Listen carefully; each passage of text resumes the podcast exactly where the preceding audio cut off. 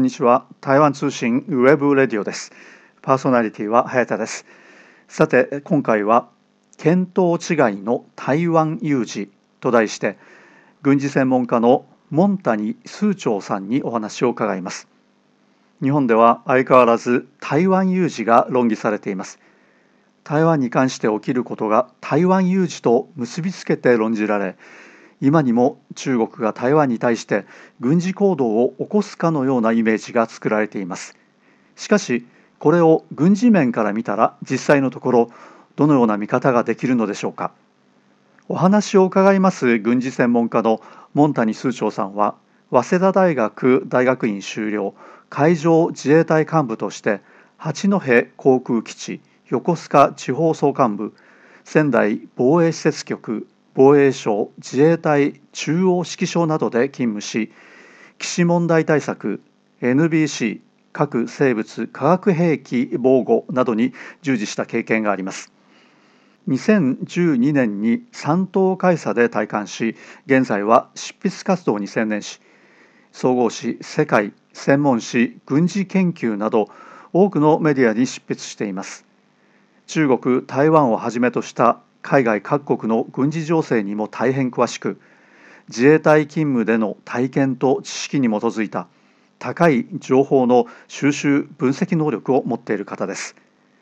このインタビューは4回に分けてお届けします。今回はその第1回です。それではお聞きください。今日どうもありがとうございます。モンタニ数長さんです。このモンタニさん軍事専門家というふうにまあ、名乗ってらっしゃいますけれども自己紹介を少しいただけますか？あそうですね、えーと、海上自衛隊で15年ほど仕事しましてそれからライターのようなものをやっておりますモンタニと申します、うん。まあ、バックグラウンドとしてはどちらかというとその中国関係で今話は出てるんですけどもともとはその海軍関係とかあの船の方の海海上輸送とかあっちの方の専門なんで、まあ、その中国問題に対してそこまで正確にかっちり言えるかというとちょっとまた微妙なところはあるんですがただ何にせよ今の日本の言ってるその中国問題というのは相当ずれてるなというのだけは感じておりますね。その日本でその中国に関してですねいろいろ論議される中で、まあ、これ今今でもそうですけれどもよく出てくるのがその台湾有事台湾有事という、はい、まあ、テーマなんですけれども、はい、これについてですねそのモンタニさん、まあ、いろいろ文章を書いてらっしゃる中で、はい、あの日本の多くの人たちの認識は間違ってるというふうにおっしゃってますよそうですね。間違えてるというか見当見当違いですね。見当違い、うん、ちょっとそのあたりからどういうふうにこの問題見たらいいのかっていうのをお話しいただければと思いますまずそもそも台湾有事が起きるという話なんですがそれをまず言ってるのは今のは日本だけ。がまず一つ。で二つにさらにその台湾有事はあるよあるよと言ってる人の主張を見ても理由内容がない。どうも理屈が立たない。でさらに加えて3つ目には兆候もないですね。兆候もない。例えば台湾有事が本当にあるのであれば台湾も台湾で必死になって、ね、防御の準備するでしょうしアメリカも介入の準備として中国が介入するまで何もしないということはありえない。でも台湾の軍隊も米軍も何もしてない。それからすると、まあ、兆候はないですね。日本だけ。うん日本だけがそれを理由にしてなぜか先島に先島とか沖縄の防衛をすると言ってるけどそれもまあそっちの方は今回とは外れますけどそれもまた見当違いですね。うん。なんで台湾有事で先島に攻めてくるんですかと、うん、敵の数増やしちゃうだけじゃないですか。そんな戦争中国はしませんよと。そこら辺が私の普段言ってることの腰です。あんまりですから今皆さんが台湾有事台湾有事と騒いでることについては本当に見当違いだし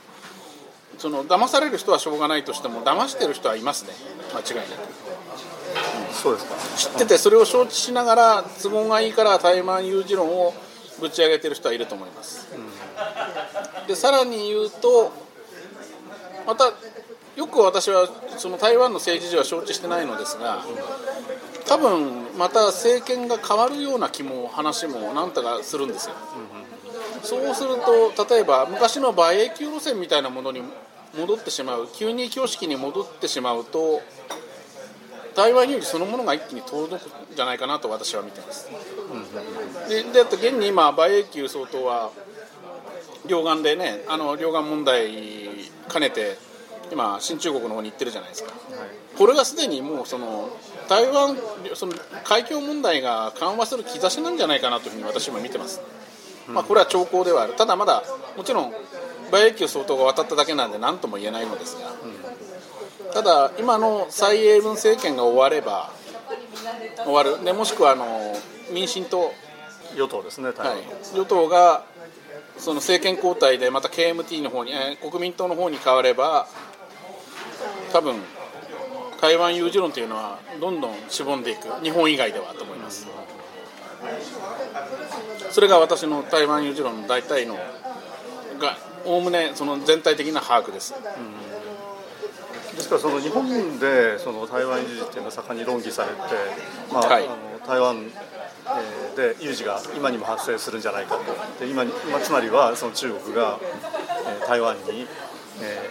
ー、攻めてくるんじゃないかと、はい、こういう、まあ、危機感が煽られて、まあ、台湾有事というふうに言われるんですけれども、はい、それを故意に、えー、主張して人々を騙していると。はい、そういう人たちがいるということをおっしゃいましたけれども、はい、それはどういう目的？それはやはり防衛費を増やしたい、あとは防衛費を増やすという具体的目標はにはつながらないにしても、その左派に打撃を与えたいみたいな人がいるじゃないですか政治系政治そういった人たちのそのなんていうか安全保障安全保障ごっこですね。彼らの大好きな安全保障ごっこでだからそれによって防衛費が今回バカみたいに、まあ、約2兆円近く増えた。しかも見てるとどうも使い使い切れなさそうな感じで執行できそうにないような感じですね、まあ、そんな感じまでなってると。でいろんなものを買い物してると、まあ、そういった現実的利益ともう一つは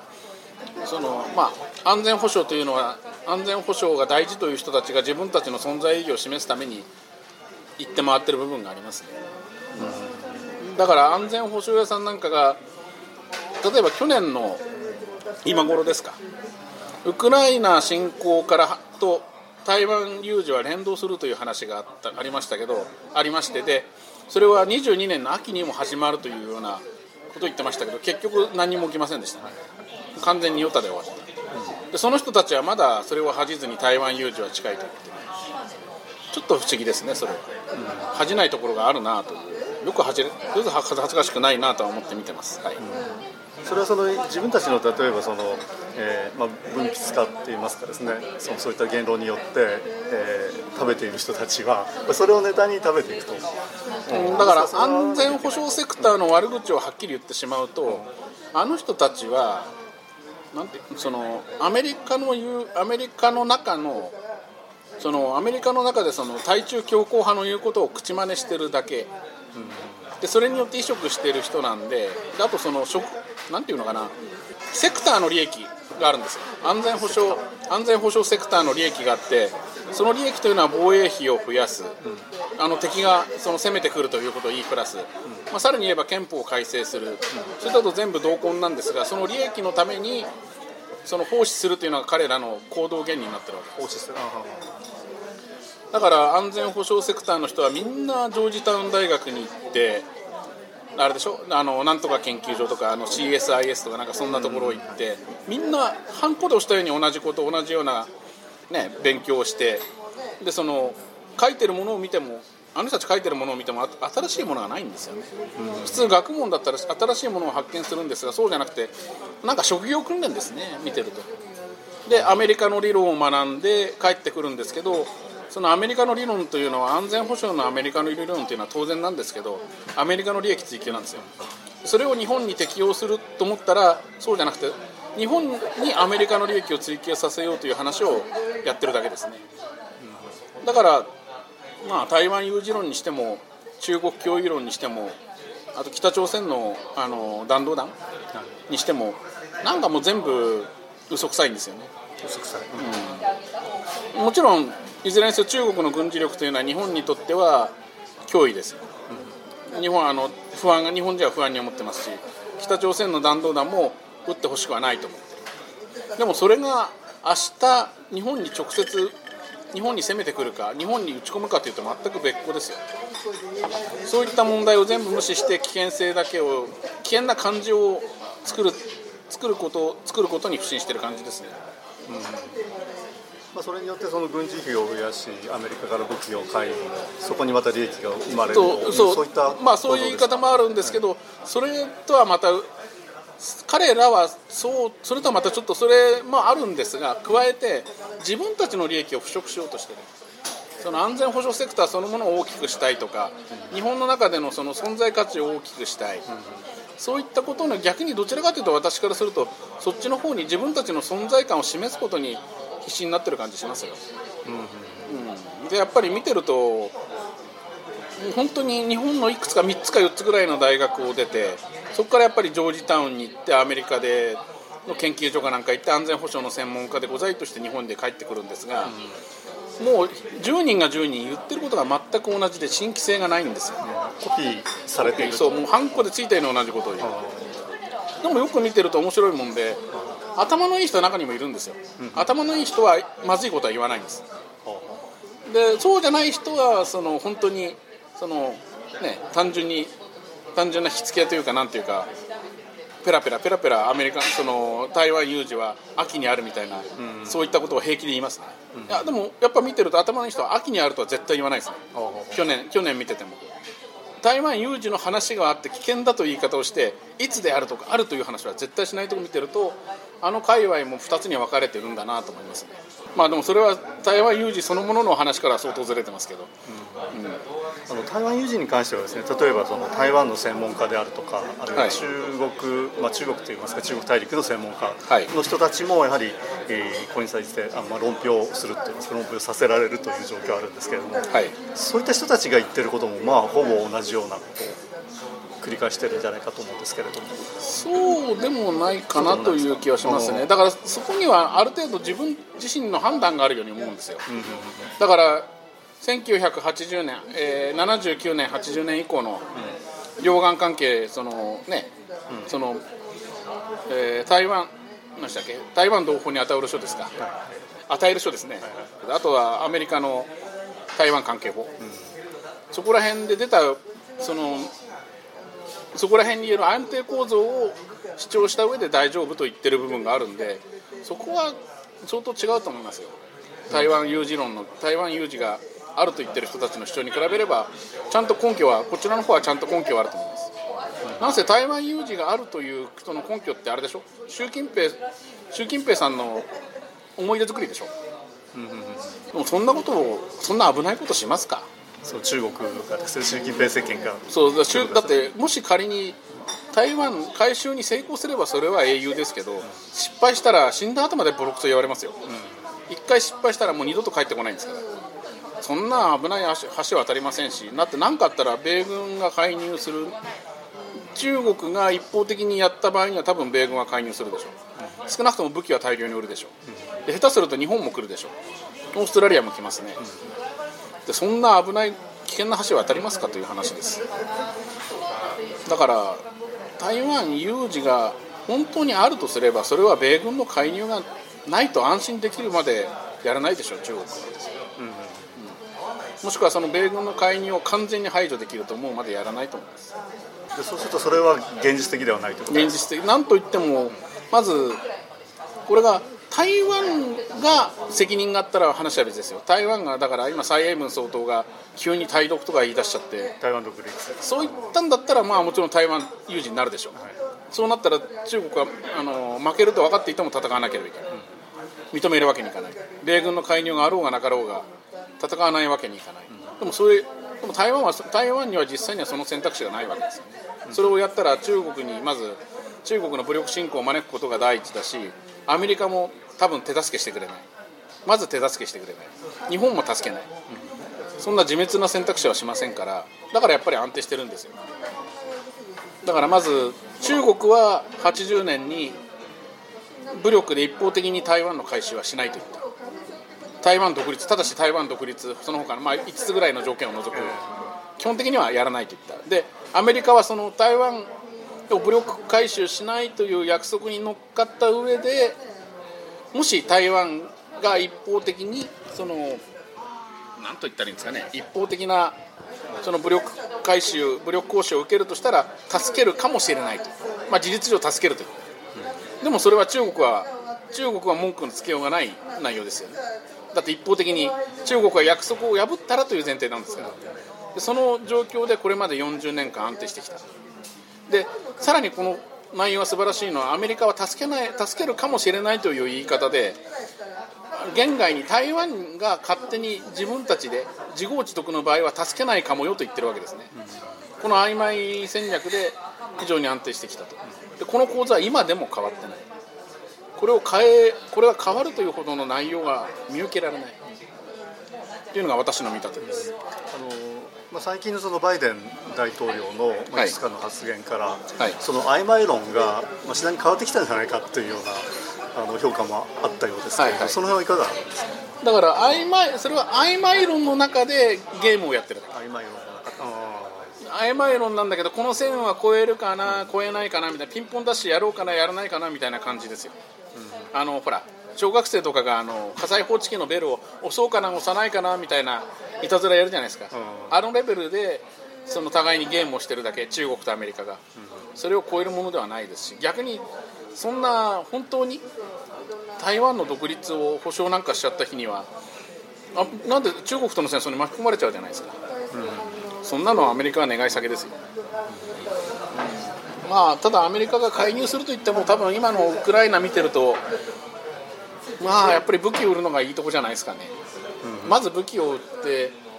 だって血なんか流したくないじゃないですか、うん、台湾人の血がいくら流れてもそれは構わないでしょうけどアメリカからすると。一番いいのは武器を渡せば台湾人が勝手にやってくれるだろうっていうあたりじゃないですかね、うん、そのウクライナの場合はその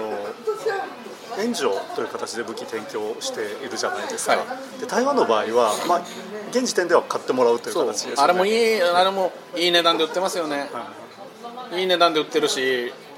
うん、あとやっぱり微妙にコントロールしてるけど台湾も台湾であれですね。F16V とかの改造なんかがもやっぱ抜けちゃってるとこ見てるとあんまりアメリカも売りたくないんじゃないかなって気がしますね。売らない理由も分かりますね。売らない理由というのは？だ売ったらだって中身全部筒抜けになっちゃうじゃないですか最新武器売っちゃったら。でさらにスパイの問題スパイで筒抜けになっちゃうのとあとは台湾がその気になっちゃうでしょ変なものを売ると、だからそれでやっぱりあ今売らない微妙に売らないぐらいがちょうどいいと思いますよ。あので戦争になったらまあその時は付け払いで上げていつかチャランするぐらいじゃないんですかウクライナよりはいいものをあげると思いますよ、うん、で台湾も台湾で、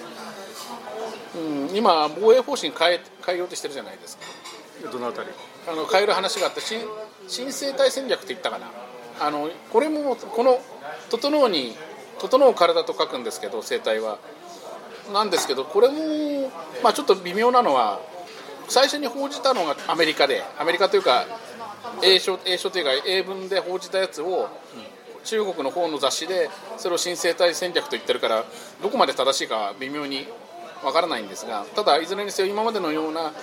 その上陸までの時間を稼ぐ今までとは違って上陸までの時間を稼いでその間に援助を引き取ろうという戦略に変えてますねあの防衛方針に変えてますね。で多分この方針取ったら確かに相当やりにくくなるんでまあうんそこそこ台湾単独では結局いずれダメになりますけど以前よりは以前よりは効率的に戦えるようになるんじゃないですか。中国は強くなったけど強くなってるのは当然なんですけど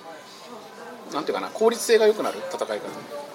対艦ミサイルを沿岸に大量に置いてそれとは別に機雷を大量にまいて上陸戦をできない状態を作り出そうという方針を取ろうとしています。で台湾は昔からあの沿岸砲台とかやってるし対艦ミサイルもあの、ね、ゴルフ場の下なんかに地下陣地作ってやってるからもともと厄介なんですけどそれをさらに徹底しようという頭なんでしょうね、うん、ただ問題は今彼らはちょうどいい対艦ミサイルを持ってないのとちょっと旧世代なのと